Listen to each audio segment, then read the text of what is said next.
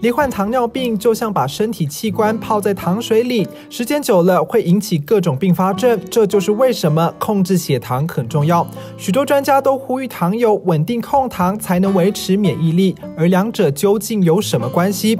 内分泌新陈代谢科尤能俊医师形容，血糖没控制好，就像含糖饮料一样有粘性，红白血球在血液中行动变得缓慢，若身体有状况，也比一般人更慢才会呈现发炎反应。所以一旦任何症状浮出台面时，病情往往已经非常严重。糖友每天要量血糖四到七次，标准是餐前血糖每毫米汞柱八十到一百三，餐后两小时血糖值小于每毫米汞柱一百四。